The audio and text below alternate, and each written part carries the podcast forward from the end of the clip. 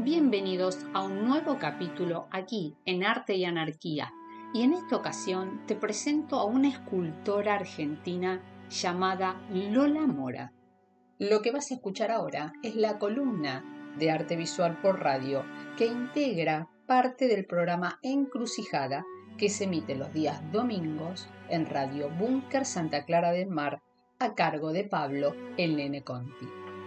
Lola fue una mujer muy osada, que no se dedicó a la cocina ni a las labores domésticas de su casa, sino que fue escultora y fue la primer escultora argentina. ¿Sabes qué decía ella de sí misma? En mi vida cometí tres errores. Nacer mujer, lograr ser escultora y tener ideas de avanzada para mi época. Y así fue. La sociedad de la época la rechazó siempre que pudo, pero su talento silenció a muchos más de una vez. Además del arte, supo ver el futuro en la tecnología, incursionó en ella, pero no tuvo suerte. Lola fue, sobre todas las cosas, una mujer muy libre. Fue ardiente revolucionaria, romántica y enamorada, escandalosa y transgresora. Nunca una mujer simple, pero sí una mujer que inspira y una mujer que hizo historia.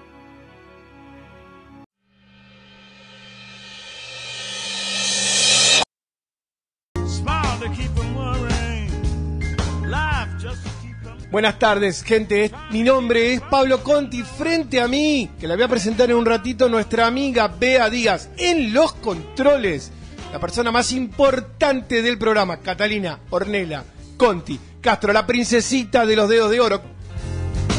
Y acá estamos después de un viaje lisérgico. Estuvimos por los cuadros de Dalí, estuvimos por la letra de Spinetta, estuvimos en un mundo surrealista donde la fiebre y el dolor de cuerpo nos llevó al extremo. Suena como cada noche a las 20 horas el señor B.B. King. Bienvenidos a Encrucijada. Bea Díaz, el arte en búnker. Aquí estamos, hoy no he hecho ninguna anticipación de, de mi artista, porque dije lo voy a dejar para aquí, para, para el aire, para cuando nos encontramos todos juntos. Tengo la voz realmente para el blues. ¿eh? Está re bluesera. Sí, raspa mal, mal. Bueno, pero es lo que nos queda hoy. Voy a hablar de la señora Dolores Candelaria Mora Vega de Hernández. Y guarda con el de Hernández porque de esto vamos a hablar largo rato. Y esta señora con este nombre tan raro es conocida como Lola Mora. Qué mujer, qué artista, qué historia tan fabulosa. Así que si hoy estás por ahí por la capital, ya sé que te están cortando la luz, acá Patricia me está diciendo de Parque Chacabuco que andan con cortes de luz, viste que saludos a Patricia. saludos, saludos. Este de Susana de Floresta no sé nada y creo que está por conectar o conectando, espero que sea Lilian de Caballito, mi queridísima y amada amiga Lilian. Eh, nada, los invito a que se den una vueltita por la costanera, porque de ella vamos a hablar, porque es su obra más emblemática, pero no es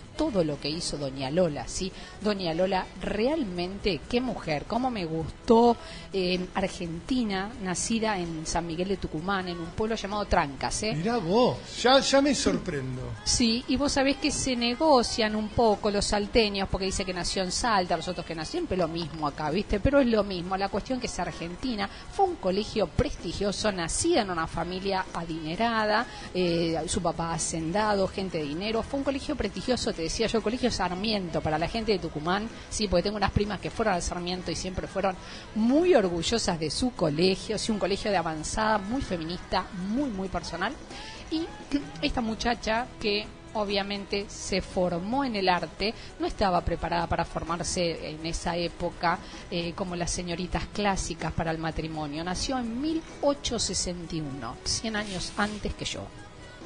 Em, falleció en 1936 y realmente revolucionó la historia del arte en la Argentina. Yo creo que obviamente una mujer adelantada en su época, que no fue considerada como tal, como todo, porque claro, era mujer, no era tan fácil ser artista, pero esta, esta muchacha que tuvo la suerte de ir a estudiar de poder estudiar arte, de poder codearse con eh, los mejores, poder estar y tener su taller en, en, Europa y de venir y viajar y proponer y hacer muchísima obra, bueno, también padeció, padeció los sinsabores de la época de las señoras Paquitas, esas pulonas divinas que tenemos en la Argentina que decían que no podía ser. Pero bueno, era así, un mundo de hombres, recién ahora nos develamos en algún misterio, pero esta mujer, esta mujer no le importó absolutamente nada.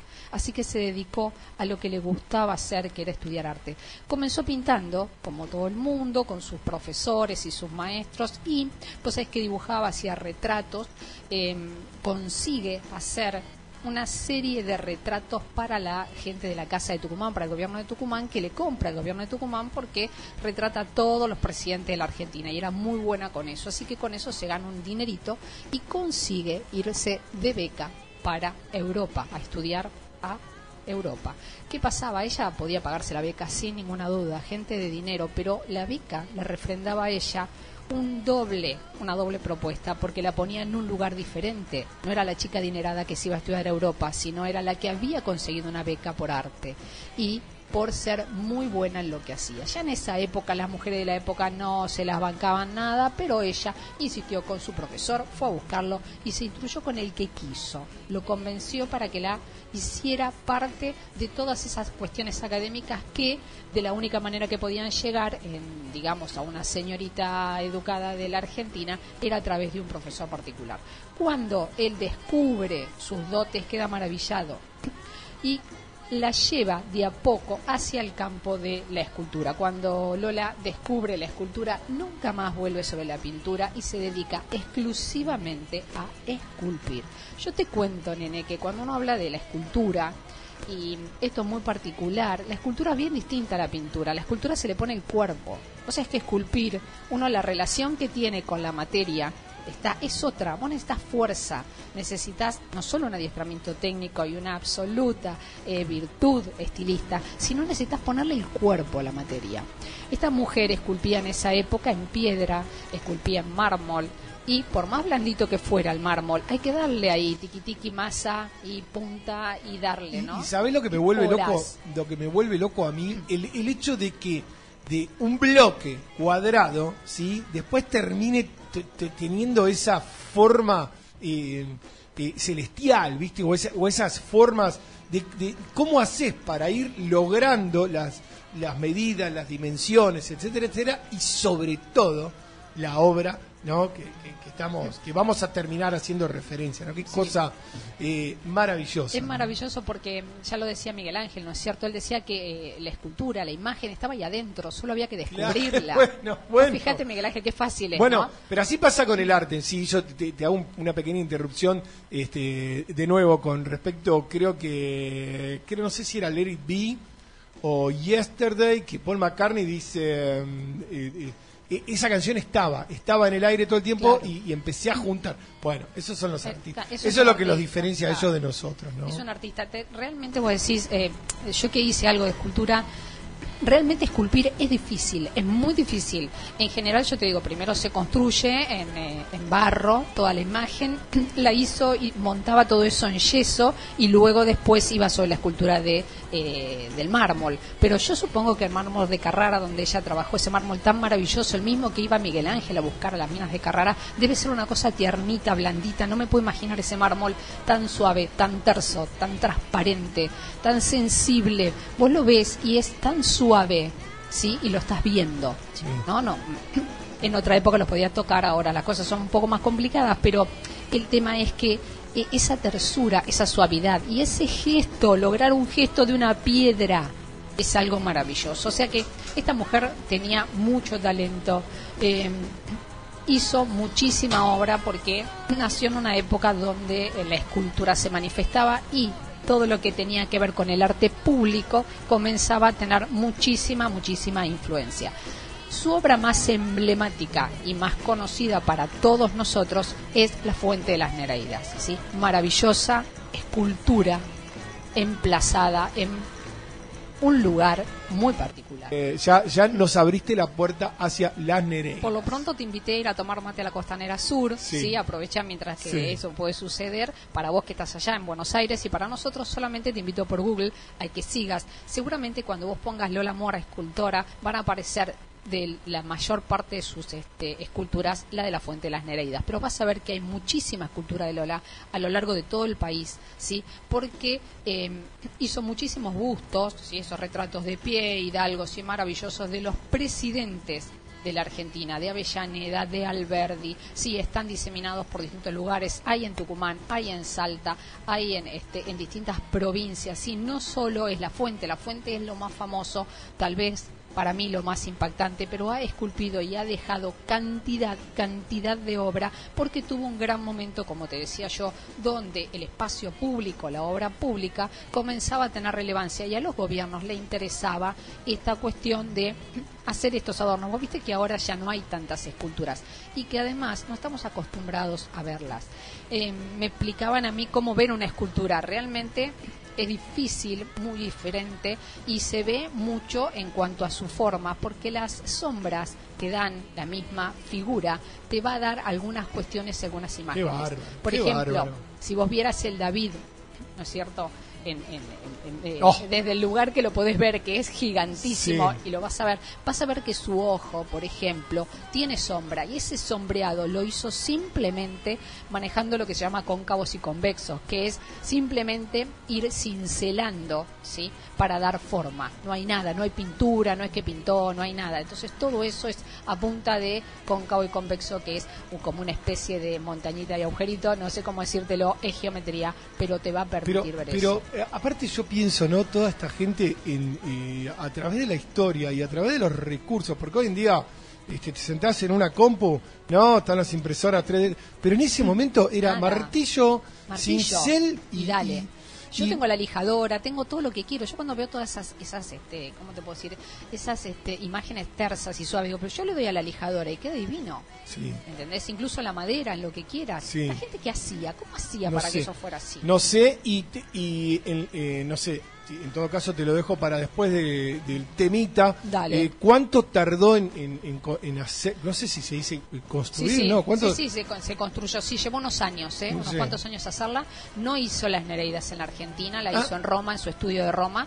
Eh, de hecho, ya es algo que es importante que sepas. No es que se, ella trabaja y cincela, ¿no es cierto? Y trabaja sobre la obra, pero no es sola trabajando. No, No, es una no. obra sola. Tiene artistas italianos con ella trabajando. Sí. Artistas que la han acompañado tanto en Roma, en su estudio, como en la Argentina, cuando se vino en barco esa hermosa escultura, hubo que venir en pedazos en barco para armarla, Sí. como todas las esculturas. Y esos eh, mismos artistas italianos vinieron acá y la emplazaron, La emplazaron. en el lugar. Vos sabés que como ella no era una mujer decorosa y era una mina que usaba pantalones, porque obviamente, ¿cómo te subís a, a los Sí. andamios? Entonces las damas de la época lo veían muy mal. Muy mal. Entonces hicieron cerrar todo con Bienvenida madera. encrucijada, ¿no? Por Bienvenida supuesto. encrucijada, ¿viste? Y entonces, ¿qué hizo así? Todo en madera. O sea, la mina tuvo que instalar toda la escultura siempre a ciegas de lo que es el mundo exterior.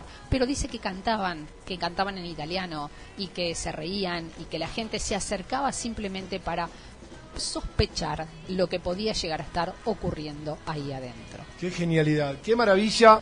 Vamos a seguir un poquito con esta señora, doña Lola Mora, y te cuento que Lola, que vivía en, en Te hago, Europa, te hago otra aclaración. contame. Otra interrupción. Vos sabés que también se le dice a la, a la fuente, se le dice la fuente de Lola La Mora. fuente de Lola Mora, se la conoce como fuente de Lola Mora. De las Nereidas vamos a hablar ahora para presentar también qué quiere Dale, decir eso vamos a dale, contar esa historia. por favor. Pero bueno, te contaba que esta mujer que se había instalado en Europa y que tenía por sus contactos, porque como no nos olvidemos que era gente de bien, de la Argentina, de apellido, de hacendados, estancieros, muchísimos contactos y conexiones que la vincularon muy bien y fácilmente también se supo vincular por su educación y sus modales con la elite, digamos, de Europa. Allá en Europa tenía una casa maravillosa, preciosa, cultivaba rosas negras, unas rosas que la reina, eh, creo que la reina Elena era, iba a su casa a ver. ¿No es cierto? O sea que ella siempre estuvo muy vinculada y tenía muchísimos encargos también que le permitieron vivir del arte. No solo que tenía una cuantiosa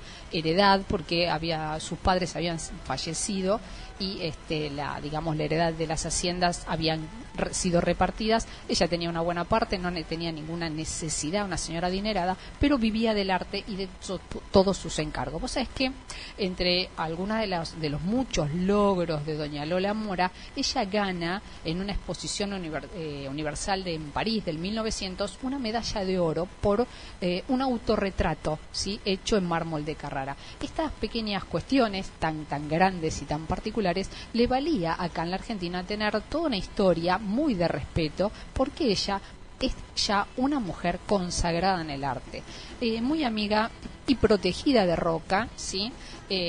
Presidente de la Argentina, nos guste o no nos guste, ahí está don Caradura.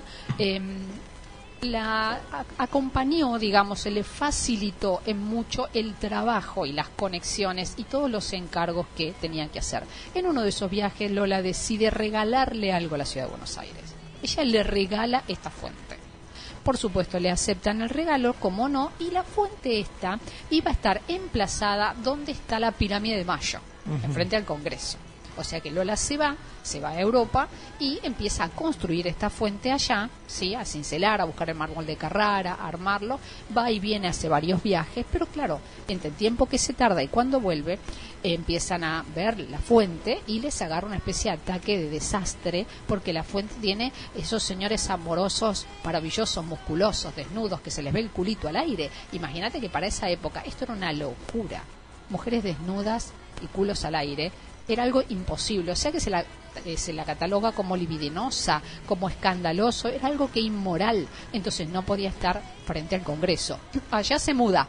La ponen para el lado de Paseo Colón y la corren un poquito. Hoy por hoy, ni te das cuenta que la corrieron porque como el centro sigue siendo tan grande, pero la querían poner en mataderos. Y alguien se apiadó y dijo, te imaginas en mataderos, pobrecita.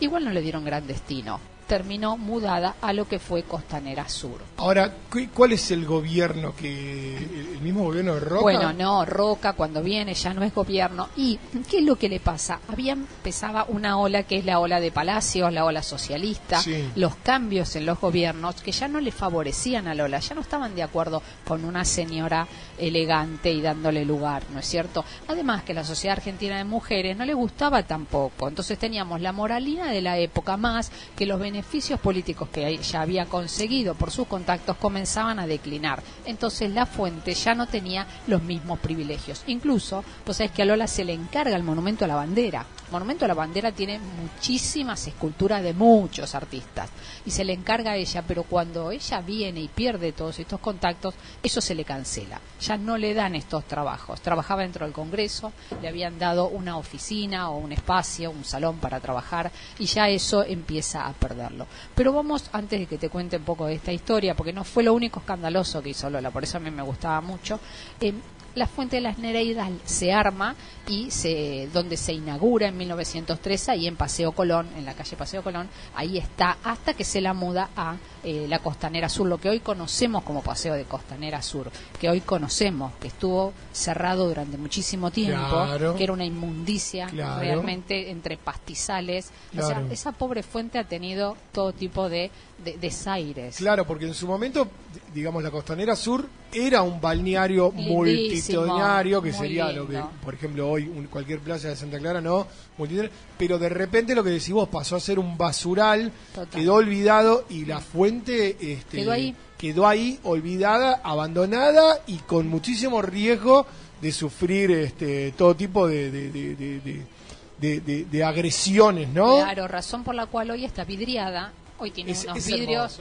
este, espantosos. Y unas cadenas. Claro, y unas cadenas y unos vidrios espantosos que cuando hay humedad, la humedad clásica de Buenos Aires no se ve absolutamente nada, o sea, con una basofia lo que hicieron. Pero bueno, el vandalismo también existe y realmente se la protege de esa situación. Vos sabés que se la quería volver a mudar a la calle Córdoba y Santa Fe, creo, por ahí, pero se dice que no está en buen estado para volver a tener otra mudanza. Así que se la deja y se la está conservando ahí. Bueno, te cuento que esta fuente, que se llama la fuente de Lola Mora, pero la fuente de las hace alusión al nacimiento de Venus.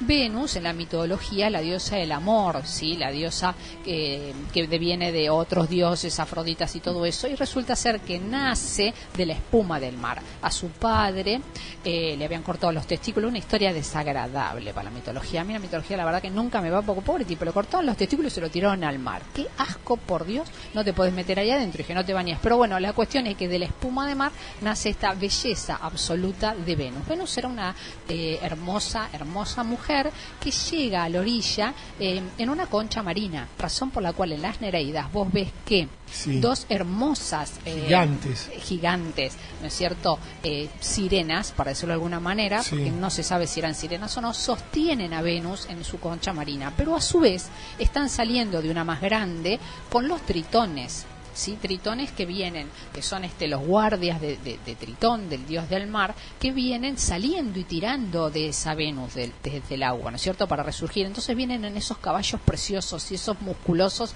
y hermosos este, imágenes.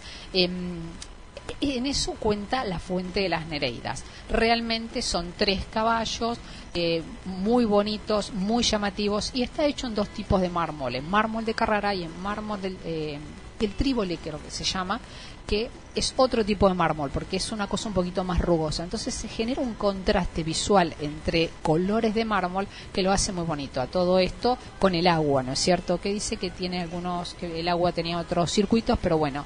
eh, Ahora, la imagen lo que representa entonces es, es el nacimiento de Venus. es el nacimiento de Venus. ¿es ha sido. en, la- en el cerebro de alguien, ¿no? No, la mitología, el nacimiento de Venus. No, está bien, pero más allá de la mitología, la mitología, el artista. Claro, la recre- aparte de recrearlo, vos ves eh, eh, la base que no se ve ahora porque están esos vidrios, la base es como un, la concha marina es como un oleaje donde vienen los caballos Sí. y los caballos están sumergidos de modo tal que el culito no se les ve, los caballos no, los, los tritones, entonces vos decís, se les ve esos cuerpos hermosos, esbeltos, a ver, eh, eh, griegos, de, de- de belleza griega. Sí. Vos sabés que esta mujer utilizaba, utilizaba no, no estaba bien dicho, utilizaba, pero tenía modelo masculino.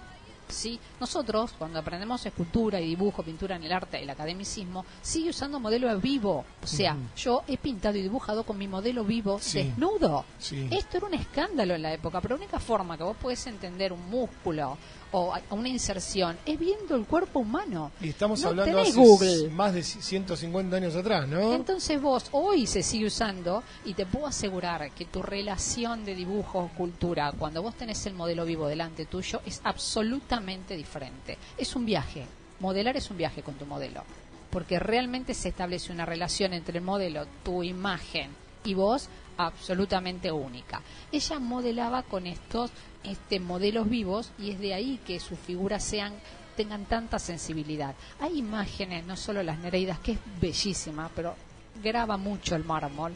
Hay que ver que el mármol de Carrara es un impacto, sin duda, sino también porque tienes sus rostros eh, tienen este van dando como imagen, como como que tienen sentimiento, como que vos pudieras vivirlo, es muy muy particular. Yo creo que no se le ha hecho del todo los honores. Eh, ella pidió muchas veces disculpas, fue una lástima y algunas declaraciones de ella porque eh, no quería ofender, obviamente, no quería ofender. A la inauguración no fue ninguna mujer, por ejemplo, le hicieron un desaire, ¿no es cierto? Y vos decís, bueno, no, no fue la mujer bien tratada. Recién se consideró muchísimos años después, el 17 de noviembre, que es el día de su natalicio, como el Día Nacional del Escultor y de las Artes Plásticas, en honor a esta mujer que en realidad hizo mucho por el arte, por la escultura, pero hizo mucho por eh, la liberación femenina. Y ahora después te voy a contar algunas otras cosas Dale. que hizo además de esculpir, que lo hizo muy bien y que nos regaló muchísima, pero muchísima obra a lo largo de todo el país. Genial. Vamos a hacer una breve pausa, vamos a dejar descansar a Bea. Yo eh, subí, Sí, ba- mi hija 80. subí, subí y bajé por esta obra maravillosa. Cuando vengamos, cuando volvamos de la canción, eh, quiero hacer mi pequeño aporte eh, con respecto a lo que tiene que ver con ¿Quién no tuvo historia la en Costanera Sur? Por Dios. La fuente de la negra y así, una historia muy particular eh, y que la llevo muy, muy adentro y que me he pasado en distintas circunstancias. Bueno, lo cuento después de eh, el tema musical que Cata, cuando ella disponga, haga magia. ¿Estás con sueño, Cata? ¿Estás dormidita? Bueno, ahora cuando volvamos te preparo la comida y nos acostamos temprano.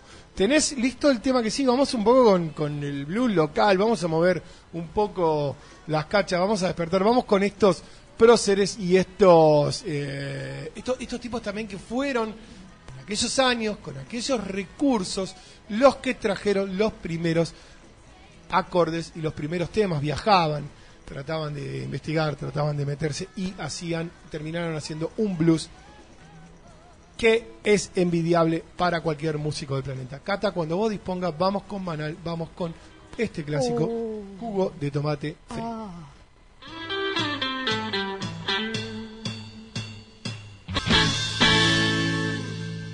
Servite algo, baja las luces, seguí escuchando Encrucijada.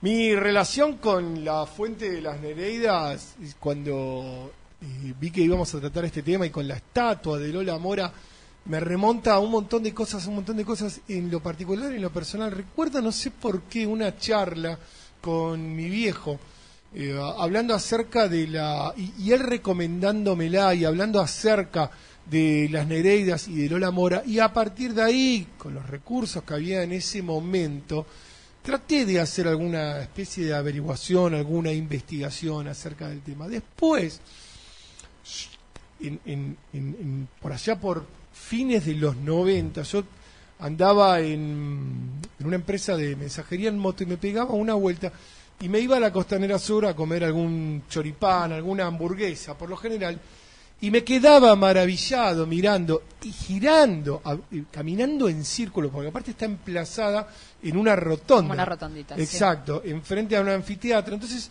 yo me la pasaba con, con- con mi hamburguesa y mi gaseosa dando la vuelta y mirando los distintos, y maravillado decía, yo no puedo creer lo que es esto, y mirando los distintos enfoques eh, que tiene la, la- la estatua. Poco tiempo después mi viejo fallece y, y a mí me queda ese vínculo.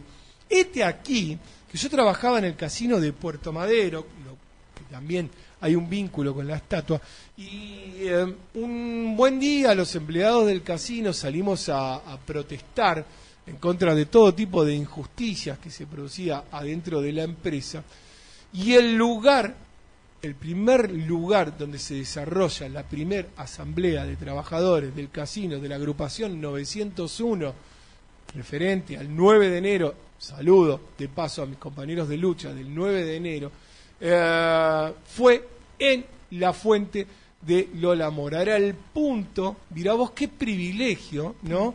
Eh, era el punto de encuentro de los trabajadores que esa primera noche fue, la idea era en secreto para que no nos detecten, pero fue tan masiva la convocatoria que reventamos la, este, la, la recuerdo ver este, re- recuerdo ver compañeros subidos a estas cadenas gigantes eh, cantando este, desbordados, eh, eh, completamente fuera de sí, en contra de la injusticia de la patronal, ¿no? Del casino, pero era el punto de encuentro de, los trabajadores en lucha del casino de Puerto Madero. Si alguien escuchando, les mando un saludo. Pero fue ahí. Y ya después de Tachero, ¿sí? iba, paraba y volvía a, a cumplir el mismo ritual que tenía que ver con cuando era motoquero y cuando era... Es un lugar que, que genera una... un- un- está al fondo, ¿no? Al fondo del recorrido de la costanera y, y genera mucha paz, mucha tranquilidad. Eh, frenarte ahí, quedarte admirando la obra es un momento único y es un privilegio. Y cuando me dijiste, saludo también a Laurita de San Isidro, que es fanática de, de Lola Mora, me decía, ojalá esté escuchando. Pero cuando me dijiste que, que íbamos a tratar a Lola Mora, automáticamente me vinieron un sinfín de imágenes en mi relación personal con las Nereidas y con Lola Mora, porque en su momento mi viejo me había contado que políticamente la habían corrido, todo, y la Sí. verdad es que, sinceramente, es, eh, hay muy pocas obras con tanta belleza. Sí. Eh, y está bueno ir, buscarla, descubrirla, admirarla, apreciarla, sacarte fotos, comerte una rica hamburguesa y pasarte un ratito por ahí. He ido también con amigos a, a pasar la noche ahí, a, tomar algo. El fresquito. Sí, sí, El sí, fresquito el del paseo. verano, el De hecho, calculo que ahora en la ciudad de Buenos Aires debe estar reventada de gente la costanera sur, gente paseando y disfrutando de la obra. Así que nada, ese era mi aporte, ya más que nada, o sea, uno termina encariñándose con la obra, con el artista, una obra genera un montón de sentimientos, bueno, esto es lo que generó este, en mí eh, y lo que genera en mí la obra de Lola Mora. Está bueno. Vos sabés que yo mientras te escuchaba pensaba eso, ¿no es cierto? Que la relación que uno tiene con, con, la obra, con las cosas que están emplazadas públicamente, es tu propia vida. Es el transitar, el pasar, el estar por la plaza, el ver determinadas cuestiones, ¿no es cierto? Que, que hace que todos los días estés ahí y le pegues una mirada. Realmente, las Nereidas de Lola Mora es algo que no puedes ignorar nunca. No importa que no te guste, o sea, es imposible ignorar. Creo que de las pocas fuentes, monumentos que hay en la Argentina, es algo precioso. Es de un virtuosismo divino. Así que Lola no solamente eh, se, caracterizó por esa belleza, nos dejó esa belleza, que fue también una belleza y un orgullo para ella misma. Después te voy a contar eh, una pequeña anécdota, pero cuando me hablabas de esto de, la revolución y de ir a hacer protesta, esta mina, yo te cuento algo muy personal de ella, ella se casa a los 42 años, ¿sí? Y se casa con un señor que tenía 17 años menos que ella. Imagínate en la época. El, escándalo era uno, un escándalo tras otro, ¿no? Era, era, un escándalo tras otro. Usaba pantalones, se subía arriba del andamio y se casa con un pibe 17 años menor si hoy lo seguís, te llama la atención. Vos sabés que eh, era eh, el hijo del ex gobernador de la provincia de Entre Ríos, que lo había conocido dentro del Congreso cuando ya tenía sus este, salones de trabajo. Se enamoran perdidamente, él era un muchachito muy joven, realmente Lola ya era quien era, era una señora muy este, eh, conocida y además experimentada con su vida, y se casan. Vos sabés que se casa, imagínate, te cuento nada más que esto. La madrina era Rosario Clorinda Avellaneda la esposa o Marco Avellaneda, o sea, la gente toda bonita, divina, toda la familia de ella acompaña el matrimonio, pero la de él no. No quiere saber nada y no, claro, se casa con una mujer tan grande, ella enamoradísima se van a Roma y allá construye su casa su casa está llena de, de, acciones de decoración hechas con las propias manos de Lola Mora, que hoy, por lo que pude leer, hoy es un banco. ¿En dónde? En Roma. Ah, mira vos. Eh, allá se fue, se va con él, con su joven este marido y amante, y vos pensás que más allá de que este matrimonio no prospera y no dura ni es el tiempo de lo que ella esperaba, ella siempre se llamó de Hernández. ¿Viste cuando yo te dije Lola Mora de Hernández? Ella no se quita el apellido, más allá de que lo, lo en tantos viajes, mientras Lola hacía las Nereidas, iba y venía, imagínate que viajar no es como ahora, no son 14 horas de vuelo, estaba tres meses arriba del barco, dos años ida y, ida y vuelta, eh, él se enamoró de otra muchacha, se enamoró de la jardinera, sí. Sí, realmente. Bueno, y tiene dos hijos con ella, así que en alguno de esos viajes ella se encuentra con esta situación, se da cuenta que esto es irremediable y decide, bueno, dejar ese matrimonio y le deja absolutamente todo a él, se lo regala todo y se viene a la Argentina. Pero desde ese día nunca más esculpió. Qué barro. O sea, el desamor que ella siente, esa la depresión, el dolor de ese, de ese quiebre, porque me imagino que se había casado enamoradísima de ese muchacho, y él nada, no, no, no la engaña, no le miente, le dice que se enamoró de una chica de su edad y tenía ya su matrimonio, ella le regala la casa y se viene acá con lo puesto, ¿sí? Y, y bueno, aparte, más allá, ¿no?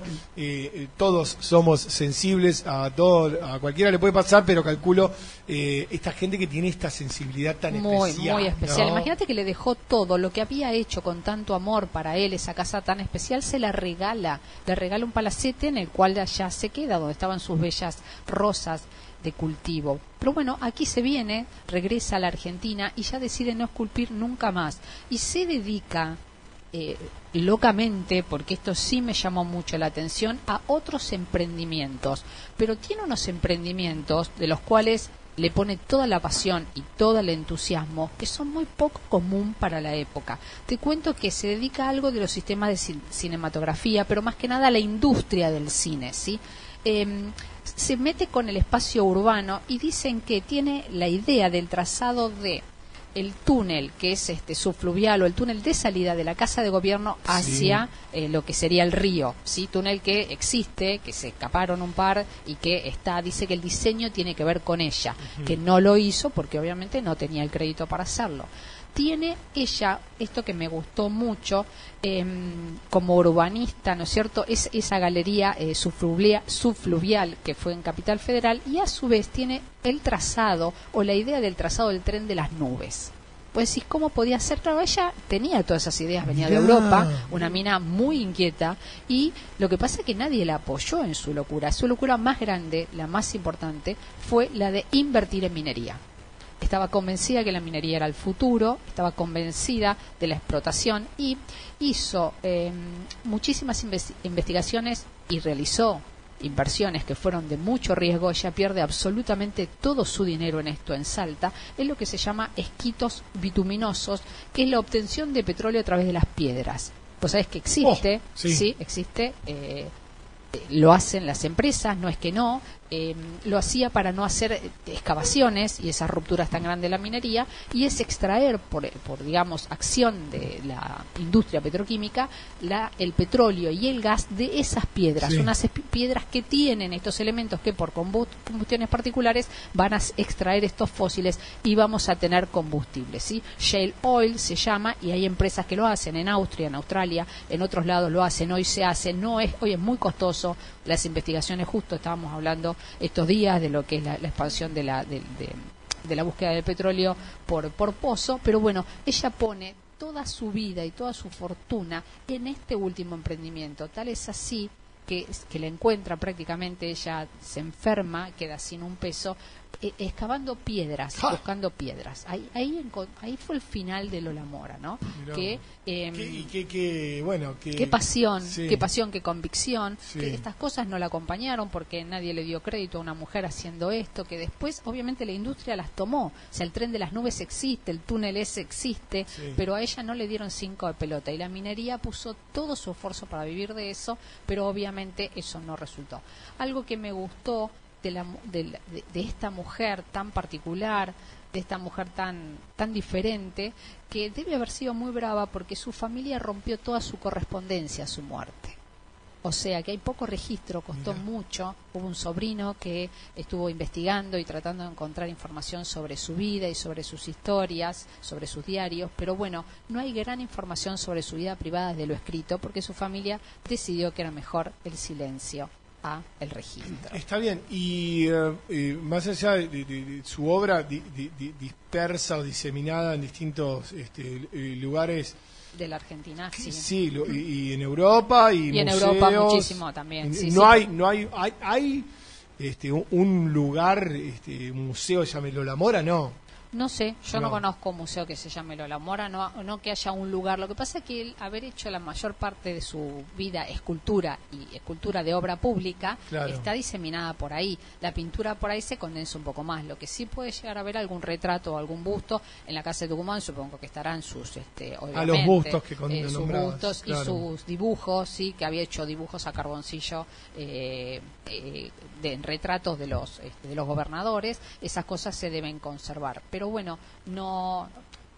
También lo que pasaba es que Lola tuvo un gran momento de esplendor, de ese clasicismo europeo, de ese, de ese clásico románico, pero después también eh, las cosas fueron cambiando, las líneas se hicieron más, este, eh, ¿cómo te puedo decir?, más sobrias, sí. O sea, cambian los movimientos políticos, cambia ese estilo, también va cambiando y bueno, eso también hizo que ella se alejara un poco de esta cuestión de, esculpir. Y, yo mientras pensaba, ¿no? Todo, todo lo que contabas, que por, ahí pertenecía a una clase acomodada, por ahí pertenecía a...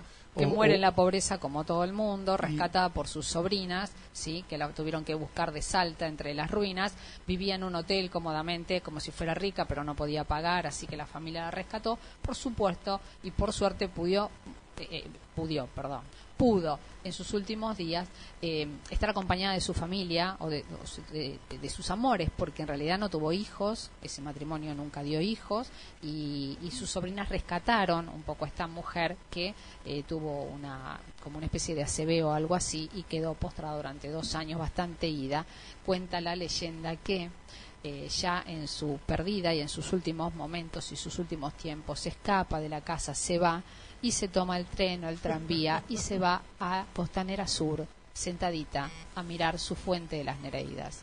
Dice que hay un guarda, una persona, como ella era una señora mayor, eh, que la mira y le dice, señora, usted está perdida. Y ella le dijo, no, no estoy perdida, estoy mirando esto, que es lo que yo hice. Y el hombre, te imaginas, le habrá mirado y habrá dicho, qué locura, esta mujer viejita dice que hizo esta obra. Y ella era su autora, sentada, mirando su obra más importante y más amada. El relato y lo que nos pasa a todos y lo que todos nos escriben y nos dicen es, eh, veo, cierro los ojos y veo lo que está describiendo Vea, esto es lo loco que tiene este espacio desde acá, desde una radio, en este lugar del mundo, desde Santa Clara del Mar, donde eh, tenemos un diamante en bruto que brilla todos los domingos y que se llama Bea Díaz y que nos lleva a rincones del alma y del espíritu y del arte que, por lo que yo veo, eh, somos un club, un grupo de gente que no se lo pierde y se engancha y lo disfruta. Así que bienvenido sea y mirá vos cómo este, en mi historia personal se acomoda eh, la obra de Lola Mora. Yo le decir la, la, obra de Lola Mora, como todo el la mundo fuente de Lola Mora, como le decía mi viejo, ¿no? Todo el mundo la conoce Este, como la fuente de Lola Mora, ¿no es cierto? Además, no saben ni que, que las Nereidas, sí, eh, qué quería decir, ni Bueno. era por ellas, ni, y, vos decís, no, pero ¿cómo es el nacimiento de Venus? Sí, sí, las Nereidas son esas que las sostienen, ¿no es cierto? Esas que además este, estas encantadoras sirenas acompañan a los navegantes, ¿no es cierto?, en sus aventuras. O sea, es toda la mitología llevada al arte. Realmente eh, ah, es difícil, es bonito, es, este, es muy, muy lindo. Y en, en verdad el artista me elige a mí y hay algo que nos conecta que tiene que ver domingo a domingo donde yo me voy, me encuentro y ese lugar se ocupa con alguien. Así que siempre pasa algo. Y bueno, de eso se trata, de contarte algo que tiene que ver con el arte, que te acompaña con la música, que se ensambla, que sale desde la radio, y que es tan difícil que solo cuento con tu imaginación. Yo puedo contarte una historia, pero vos tenés que imaginarte el resto. Por suerte tenemos redes sociales que nos ayudan a poder ver alguna imagen, pero, pero más allá de la imagen, yo quiero que vos entiendas que el arte lo podés sentir y, y sentí lo que quieras sentir. Sé simplemente muy libre cuando vos te paras frente a una imagen, una escultura, algo que te emocione, que te dé cualquier emoción, ¿eh? buena, mala, la que quieras. Eh, respetalo, pensá que en eso que está delante tuyo, que es una obra de arte, está el alma de su artista. each night day. Oh.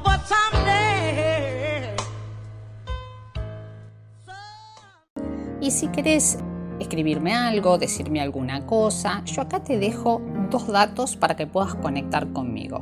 Mi correo electrónico beadias.art.gmail.com y en la misma dirección beadias.art me encontrás en Instagram. Podés seguirme y ahí también podés hacerme preguntas.